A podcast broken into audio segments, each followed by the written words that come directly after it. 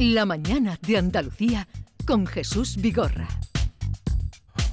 Y con Maite Chacón, buenos días Maite. Hola Jesús, buenos días. David Hidalgo, buenos días. Buenos días. ¿Cuánto tiempo sin verte? Sí, gracias por el aceite que me has traído de Jaén, ¿eh? muy de Virgen Extra. Oye, Eh, que- que esa ironía ¿Te ha tuya- gustado? Me ha gustado, me lo he hecho la tostada esta mañana. Eh, Con su tomate. Claro, él, él ya lo ha abierto. ¿Ah, ¿Tú sí? lo has visto todavía? El- No, no, no lo he Pasa abierto. ahora que tendrás ahí el regalo. Sí. Bien, vamos a asuntos importantes como eh, plantearnos si vapear es lo mismo que fumar o no.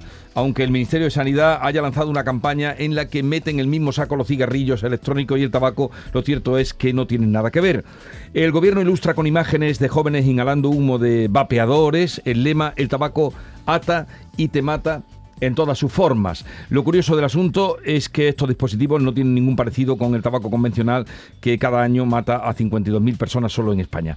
Hemos invitado a Agustín eh, Valido, que es jefe de servicio de numerología del Hospital Universitario eh, Virgen Macarena. Doctor Valido, buenos días. Hola, buenos días. Los riesgos de los vapers o los vapeadores, eh, o qué riesgos, empezaremos por ahí, entrañan los vapeadores.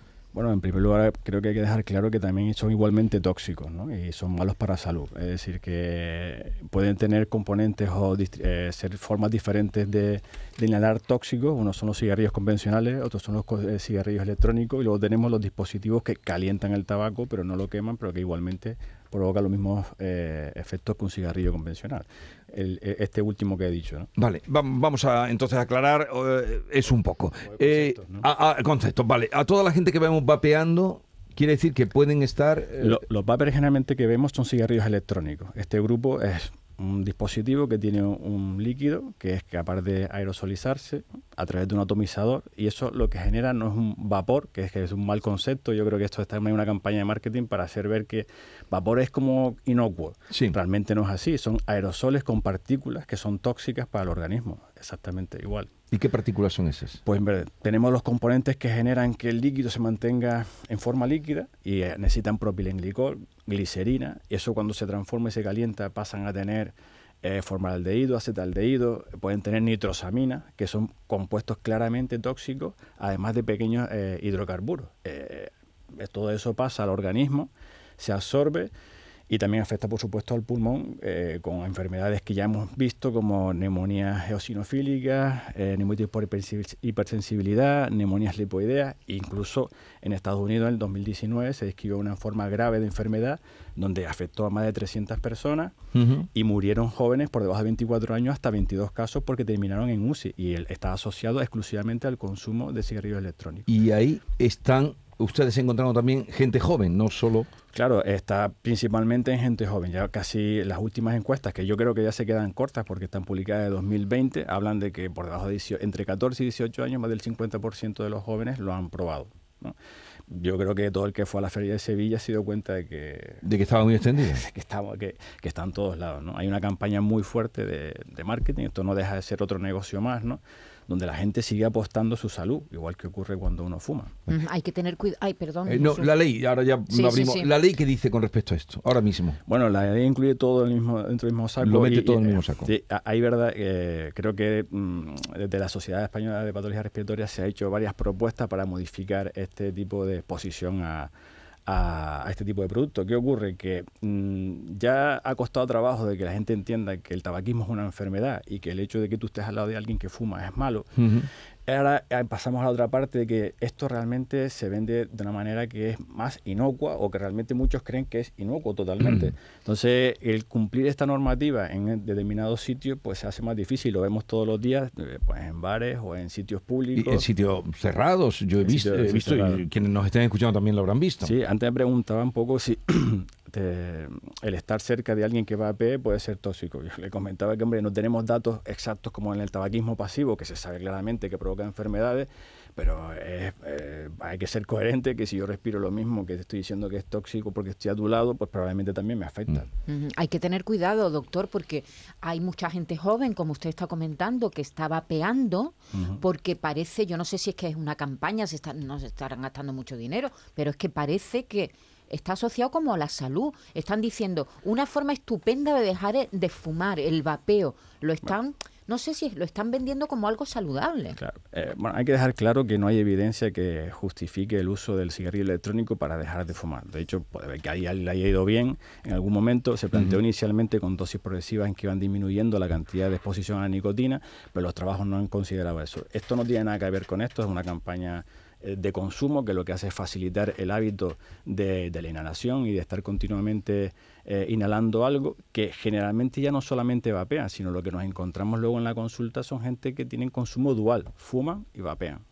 Entonces, el hecho de mantenerte vapeando, lo que mantienes es la parte condicionada del gesto de fumar continuamente y además muchos de estos cigarrillos electrónicos también llevan nicotina que es lo que favorece claramente que tengas un nivel de adicción permanente. Decía usted, doctor, que no tenía datos actualizados, le ofrezco uno del 2023, un estudio de la Asociación Española contra el Cáncer dice que nueve de cada diez jóvenes españoles están expuestos al humo digital, en parte inducidos también por las modas, ¿no? porque los influencers y toda la gente que aparece en las redes sociales eh, aparecen vapeando. Eh, ¿No es necesario vapear para para volverse adicto? O sea, todo el, que, el que vapea todos los días se convierte en un adicto o con, aunque vapee simplemente una vez por semana puede convertirse en un adicto? en todos aquellos cigarrillos electrónicos, vapor, que tengan nicotina, pues tenemos el mismo efecto adictivo que genera el cigarrillo. La nicotina tiene efecto adictivo sí o sí. ¿Qué ocurre? Que dentro de la dependencia que se genera tanto en el consumo de tabaco como en este tipo de dispositivos, no solo influye el aspecto físico que genera como dependencia de la nicotina, sino que hay otra serie de factores que te hacen que tus hábitos se modifiquen. ¿no? Si tú ya continuamente cada vez que coges el teléfono, coges el vapor y eso lo vas repitiendo continuamente, ya son asociaciones que se mantienen. Entonces la dependencia no podemos hablar solamente de dependencia física en relación con la nicotina, sino cómo modifica eso tus hábitos en el día a día. Entonces, pues bueno, algo que tú repites continuamente, ni siquiera que sea un vapor, se puede convertir en un hábito. Y eso al final genera una dependencia. Luego quitarlo no es sencillo, no es solamente tratar la parte física, es cómo modificas tu vida para que todo aquello que tú estás haciendo, que o bien lo hacías fumando o vapeando, ahora lo tengas que cambiar. Eso no es fácil, eso genera un consumo permanente que por lo que antes estaban comentando de que hay mucho dinero detrás de esto. ¿no? Doctor, hay quien me ha dicho, algún compañero que vapea, o, que no vapea, no sé, igual me lo ha dicho y no vapea, yo pensaba que sí, que no lo inhalan que el vapeo es eh, que se lo quedan en la boca y expulsan, que por eso echan tanto vapor, ¿no? Que, ¿no? que no se lo llevan al pulmón. Eh, la verdad que eh, es una cosa que hay que desmitificar. Yo, estamos hablando que el tabaquismo pasivo es malo, es decir, que yo estoy al lado de alguien que fumo y solamente por respirar el humo me está afectando. Y ahora me está diciendo que si yo me lo dejo solo en la boca, pero no solamente no me lo trago. Yo creo que son formas de justificación. habitualmente los productos inhalados, con que tú lo respires es suficiente, es que no hace falta hacer más. De hecho, con que estés cerca de gente que lo hace, también te afecta. Entonces, bueno, luego, en relación con el tabaquismo en sí, el cigarrillo convencional, es verdad que distintas formas de inhalar pueden tener distintos impactos. ¿vale? Pero bueno, que eso no justifica, eso para quedarse tranquilo, fundamentalmente. Y, ustedes, los neumólogos, ¿cómo están? Porque costó mucho quitar el tabaco. No, lo hemos quitado. Bueno, no lo han quitado, pero mm, eh, llevar el tabaco fuera de los eh, espacios interiores, cerca de la gente, en los sitios públicos, ha costado mucho. Muchos años. Para, todo fue un, antes y un después la aparición de la ley 2005, la modificación de 2010, eso modificó que en los espacios eh, sociales no se pudiera fumar, tanto en bares, hostelería, etcétera, eso cambió radicalmente y bajó claramente la prevalencia de tabaquismo. Por desgracia del tabaquismo tenemos un problema grave y es que la consideración de enfermedad no es fácil, de hecho ni siquiera social, es decir, el tabaquismo no es un vicio, es una enfermedad en mm. sí misma. Y hay una lucha importante y dentro de esto que acaba de comentar de que hemos conseguido es que todavía nos falta conseguir que todo el tratamiento disponible para dejar de fumar esté financiado. Esto ha sido cambios que son muy recientes, hace relativamente poco. O sea que todavía estamos en la lucha del tabaquismo y ahora aparece el tema de, los, vapers. Bueno, nos complica la situación, sin duda, ¿no? Y de hecho, Perdone que te haya interrumpido. No, no, hablo demasiado. ¿no? al contrario, al contrario. Lo que pasa es que tenemos tantas preguntas acumuladas, por ejemplo, la que tiene que ver con la gente joven, mayormente la que gente que vapea su gente joven, pero al contrario que con el tabaco, con el vapeo no se conocen los efectos a largo plazo. En cuanto haya un estudio que se saldrá y se conozca, a lo mejor ya mm, son peores los datos, ¿no? Eh, yo creo que no podemos esperar, ¿no? Yo creo que vamos a ir recogiendo datos, queramos o no queramos, porque es verdad que a largo plazo tendremos pacientes que llevarán vapeando mucho tiempo. Pero eh, es muy sencillo de entender. Es decir, si tú inhalas tóxicos, es imposible que no tengas problemas. De hecho, ya estamos viendo enfermedades que no veíamos. ¿no? Esta que era el EVALI, que comenté antes en Estados Unidos, es una enfermedad que tuvo una lesión grave aguda en los pulmones por vapear y que no existía previamente. De hecho, aparecen neumonías lipodeas, que bueno, yo llevo veintitantos años en esto de la neumología y la verdad que pues no lo habíamos visto previamente. Es decir, que sí que aparecen ya enfermedades que están asociadas a esto y en largo plazo pues es que tiene que pasar el tiempo necesario para que podamos tener datos. Ahora, tomar medidas cuando ya tengamos los estudios a largo plazo, creo que es mejor lo que estáis haciendo de intentar informar y poner un poco... A ver, entonces concluyendo, a quienes nos escuchan, padres, vapeadores, no sé, ¿qué mensaje es el que mm, traslada, doctor? Hombre, primero no es algo inocuo. No es inocuo, eh, primero, no es eh, inocuo. Eh, están dentro de una rueda donde realmente ellos son no sé si decirlo o no, pero bueno, son el objetivo, iba a decir marioneta, pero son el objetivo, donde entran a, al final en un negocio donde ellos van a apostar su salud y su dinero y otra gente pues se llevará las rentas sobre dispositivos que, bueno, mm, sí, sí, sí que provocan enfermedades, no son inocuos, tienen tóxicos, los inhalan y pasan al organismo.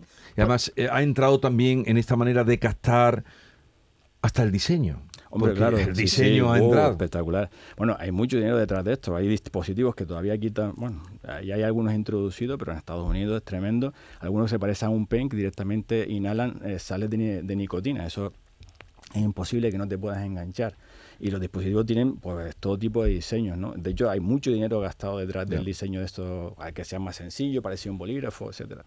Porque, doctor, ya, ya casi para terminar, inhalar, meterte en los pulmones, aunque sea solo vapor, eso, eso es. eso que, No, no, de hecho, a veces cuando tenemos. Aunque sea solo vapor, aunque no, haya ningún, ningún ingrediente, ningún. Para determinadas patologías incluso recomendamos humidificación, porque claro, el hecho de que tú respires un aire cargado de humedad te facilita que las secreciones se, mejoren y demás, pero es que esto no es eso. Esto no es un humidificador. Esto es un dispositivo que provoca un aerosol que tiene partículas que son metales pesados incluso, hidrocarburos, aceno, eh, el propilenglicol y otras sustancias eh, que son tóxicas realmente y que no solamente se quedan en el pulmón, sino que luego eso se absorbe y pasa al resto de los órganos. Ya. Con la cachimba también se vapea, es lo mismo, ¿no? Uh, la cachimba es otra pelea. La cachimba es que eh, el hecho de que eh, también eh, está mal entendido, algo que por el que el hecho que pase por el agua se supone que también pasa a ser algo inocuo y que eso queda filtrado. Tampoco es así. De hecho, las cachimbas, que también están muy extendidas y aparte de mucho en la hostelería, y por desgracia incluso en niños eh, que utilizan cachimbas, eh, estamos inhalando que, cada eh, cantidad de tabaco que se pone en las cachimbas equivale más o menos entre 15 y 20 cigarrillos. Hay gente que se fuma una cachimba diaria y bueno, si no la compartes, cuando el hecho de además compartir la boquilla favorece también el proceso de infecciones, hepatitis A, etcétera. Y eh, las cazoletas donde se produce la combustión, que es mala la combustión generalmente porque es una combustión húmeda, lo que ocurre es que la gasoleta se va desprendiendo metales que luego inhala y encima la cantidad de monóxido de carbono que puedes asumir inhalando una cachimba puede ser 10 veces más que en un cigarrillo. El monóxido de carbono es uno de los tóxicos que está en el humo del tabaco y que directamente pasa a la sangre y se encarga por eh, es el que más lesivo genera, más lesiones genera a nivel eh, cardiovascular o cerebrovascular. O sea que incluso hay tóxicos que son superiores a los que tenemos en los cigarrillos, como el monóxido de carbono en fin, eh, esto es largo, ¿eh? Ya, ya, ya, ya, pues mm, tendremos que volver a, este asunto, y, pero lo que me... Mm, la ley ahora mismo permite que se utilice, no la cachimba que tiene su espacio, pero sí los vapers. Los vapers, generalmente, espacio no está bien catalogado el hecho de que se puedan usar o no. No, no, hay, una, no, hay una, catalogación. En los espacios públicos y cerrados no deberían usarse ningún tipo de cigarrillos electrónicos, de vapor. Vale. Es lo mismo. Eh, pues ya lo saben también ustedes por si tienen que advertir o llamar la atención o decir, oye, ¿dónde está mi derecho? Eh, Agustín Valido, jefe de servicio de neumología del Hospital Universitario Virgen Macarena, gracias por la visita y también por su aportación en este asunto que estábamos tratando. Gracias por invitarme. Hasta otra ocasión.